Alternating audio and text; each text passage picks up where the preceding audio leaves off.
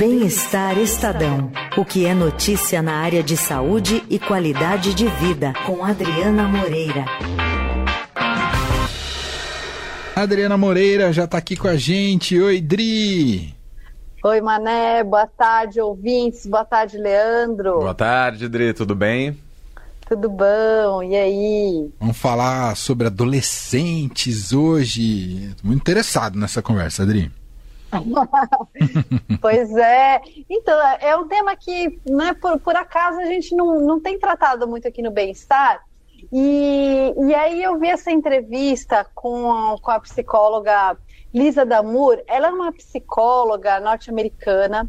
E lá nos Estados Unidos, ela virou, assim, uma celebridade. Hum. É, ela tem podcast, ela entra em programas, ela é colunista do New York Times, ela está em todas. Ela lançou já três livros e o último livro ela lançou esse ano e chama é, é, The Emotional Lives of Teenagers, que seria a vida emocional dos adolescentes. Olha. Então, assim, é, ela virou uma, uma sumidade no assunto, ela trabalha com isso há mais de 25 anos e ela tem duas filhas na adolescência, uma de 12 e uma de 19 anos. Então, quer dizer, toda esse, essa expertise dela também acabou ganhando prática, né? Uhum. Ela testou isso na vida real. Então, assim, ela virou essa pessoa muito requisitada. Tem muita gente que usa os livros dela como Bíblia mesmo, assim, de consultar tudo ali. E ela falou coisas bem interessantes nessa entrevista que a gente vai publicar no sábado no Bem-Estar, mas ela já está online também para os leitores ah, do Estadão. Boa. Já dá para já dá para ver. E assim, né, conversando com, a, com, as minhas amigas que têm filho, filhos adolescentes, filhas adolescentes, é, isso é uma coisa muito comum também entre as crianças, mas talvez os adolescentes, principalmente aqueles que ficaram adolescentes durante a pandemia, né? Eles entraram crianças na pandemia e saíram adolescentes. Uhum. É, como isso impactou a vida deles, né? Em vários sentidos. Então, uma coisa que ela fala aqui é sobre o agravamento da saúde mental dos adolescentes nesse período, né? Como os pais têm se queixado cada vez mais disso, é, de muitos problemas de ansiedade, né? De depressão. Então, a primeira coisa, né, que ela fala é para os pais ficarem atentos a alguns sinais, né? Porque o, o adolescente ele tem realmente aquelas emoções à flor da pele, né? Uma hora está muito triste, uma hora está muito feliz, outra hora está com muita raiva, e que tudo isso é muito natural mas que os pais devem ficar atentos à durabilidade dessas emoções. Então, por exemplo, um adolescente que está há muitos dias no estado de tristeza contínuo não é normal. Né? Uhum. Né? É hora de, de prestar atenção e tentar, de repente, ou chamar para conversar, ou às vezes até pegar um, uma ajuda profissional mesmo, né? A mesma coisa também com quando ele está num estado de raiva também constante, né? De ter alguma coisa errada aí, tá, tá com raiva por um episódio específico, é natural. Mas está com uma raiva que não passa por muitos dias, é, alguma coisa está acontecendo. Pode ser uma raiva de algo que está acontecendo em casa, mas pode ser alguma coisa fora da, do ambiente e que ele está descontando ali em casa. Então é hora dos pais ficarem atentos, né? Também há sinais, logicamente, de, é, de desespero, né? Quando fica muito exacerba, exacerbado, é hora de procurar uma ajuda, às vezes uma ajuda externa, né? Um psicólogo, um psiquiatra, uhum. enfim, alguém que possa trazer algumas soluções. É, outra coisa que ela falou também sobre ansiedade, né? De é, muitos adolescentes às vezes não, não, não querem ir para a escola, não se sentem à vontade ou até vão para a escola, mas não querem ir a eventos ou participar de muitas coisas, né? É, e aí ela fala uma, uma coisa que eu achei muito interessante, que é que a fuga alimenta a ansiedade. Fuga? A fuga. Então, quer dizer, você tem um evento que você tá é, que você tem tá com algum temor, né? Então, é, não sei, às vezes uma, uma festa de, de, algum amigo, você tem medo de parecer que você não é descolado o suficiente, que você. Né, tem muito disso na, na, adolescência, né? Você quer participar do grupo, mas às vezes você não se sente muito à vontade ali naquele grupo.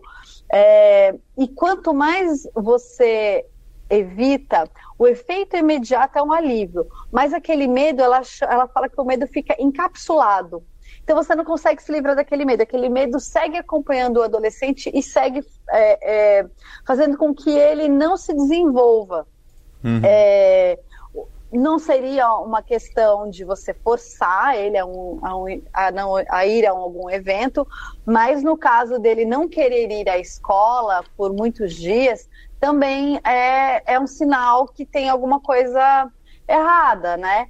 Então, por que, que ele não quer ir? É por algum problema específico da escola ou por um estado mental que ele está com uma ansiedade é, prolongada por alguma questão, ou pela própria questão da pandemia, ou por alguma outra questão local, ou, bullying, enfim.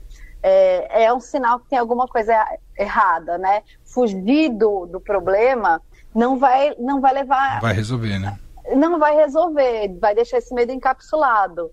E, e aí entra, né, emendando essa questão, o que, que os pais conseguem fazer? Em muitos casos, o melhor é deixar o adolescente resolver também. Então, é, é, mandar ele para a escola e deixar ele resolver os problemas dele, mas dar elementos para ele resolver. Ela fala que os pais podem assumir o papel de treinador em vez de ser super protetores.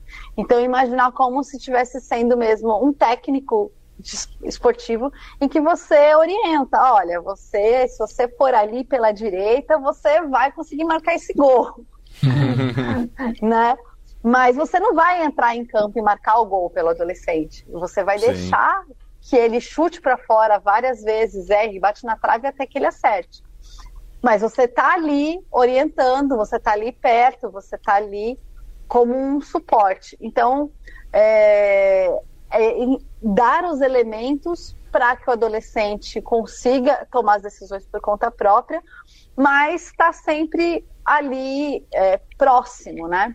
Sim.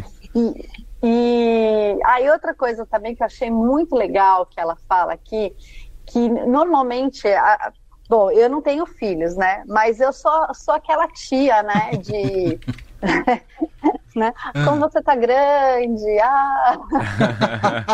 que vai reparando na, na, na, evolução da, da criança. Ah. Porque às vezes, assim, às vezes você fica muito tempo sem falar com aquela criança, claro. né? E de repente aquela criança é um adolescente. Eu tenho é, parentes que moram na Bahia, você fica um ano sem ver, quando você volta é outra criança, ou já é adolescente, né? Muda tudo. Então, às vezes, você não sabe muito bem como chegar, né? Como conversar, como é, vai partir do, do, do, assunto e aí você fala, e aí, como foi a escola? E ele vai responder, ah, legal. Ou chato, ou ah, mesma coisa. Uhum. Então, assim, como você estabelece esse diálogo com o adolescente? E aí ela fala uma coisa que é uma punhalada no, no nosso coração, mas a gente tem que entender que realmente é sobre eles e não é sobre a gente que ela diz que é muito importante que os adolescentes expressem as emoções deles, de fato, uhum. mas que cada um expressa essas, essas emoções à sua própria maneira. Conversar com conversar não é a prioridade, porque nem sempre eles vão expressar isso com palavras.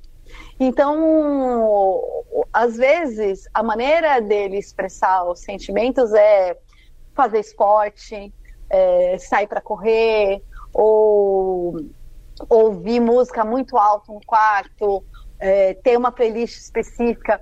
E a gente tem que entender que ele vai ter a maneira dele de expressar esses sentimentos. E que tudo bem se ele não quiser falar sobre isso com a gente. Mas ela diz também, por outro lado, que é importante estar aberto quando esse adolescente quer vir conversar. Porque às vezes você está ali, sei lá, fazendo a janta, ou você está preparando alguma coisa para o trabalho, para o dia seguinte, um, né, tá lendo um livro, tá fazendo alguma coisa, ou tá só assistindo uma série ali, muito tranquilo, que você quer assistir. Uhum. E é nesse momento que o adolescente vem trazer uma questão para você. E se você fala, ah, agora não dá, talvez ele não se sinta à vontade para voltar e retomar essa conversa. Então ela fala que é, ela sempre está receptiva para essas conversas, mesmo quando ela está com sono ou quando ela está fazendo alguma coisa importante, porque ela sabe que talvez esse adolescente é não traga de novo. janelas. Uhum. Né? Exatamente. Então você tem que estar tá ali meio que de certa forma à disposição, né? Se, se naquele momento ele se sentiu à vontade para chegar e se abrir, que é uma coisa que a gente sabe que não é muito comum na adolescência, é, tem que aproveitar essa janela de oportunidade, né? E sempre assim, às vezes construindo, né, uma relação, é, ao longo do tempo, sabendo que, é, que vai haver essas transformações mesmo e que o comportamento acaba mudando, mas construindo uma relação em que você não precisa fazer uma pergunta tipo, ah, como foi a escola, né? Uma coisa tão básica. Às vezes você perguntar por alguma outra coisa é, cons consegue ter um diálogo melhor, né? Do tipo, ah, como é que foi aquele trabalho que você estava fazendo? Deu tudo certo? Às vezes né, é, você está entrando num assunto mais específico, que você está fazendo uma pergunta genérica, a resposta também vai vir genérica, né? Sim. Então, acho que você ter também alguns elementos do, do que é importante para aquele adolescente também ajuda na criação desse diálogo e, e dessa proximidade maior, né, para conseguir resolver essas questões maiores. Muito bom, hein? Sensacional, Dri. É, então sai sábado, né, no, no, no Bem-Estar Estadão sai sábado no Bem-Estar Estadão. Uma coisa que eu fui pesquisar aqui é se esse livro dela já tem é, em versão português esse, é, e não tem, infelizmente, dá para comprar a versão em inglês, né, na, pela internet, você consegue comprar, uhum. mas em português ainda não tem esse último. E eu acho que fala de novo o nome um... dela, Adri. É, o nome dela é Lisa Damor. Lisa Damur. Aham, beleza. É, Lisa Damur. E ela é uma psicóloga, enfim, ela tem até um site dela que tem uma newsletter, tem é, a, a, o podcast dela que ela fala, tem várias, várias coisas que ela faz e tem esses livros também. Para quem tem filhos adolescentes, achei bem interessante a maneira dela, dela lidar, né, dela conversar sobre o assunto, mas tem pouco material em português, infelizmente, ainda, mas tem a nossa entrevista que sai sábado, que já está no online também. Muito bom. É isso. Belíssimo destaque. Adriana Moreira está com a gente às quintas aqui no fim de tarde. Semana que vem tem mais. Obrigado, Dri. Beijo para você. Beijo, pessoal. Um beijo, até mais. Dri.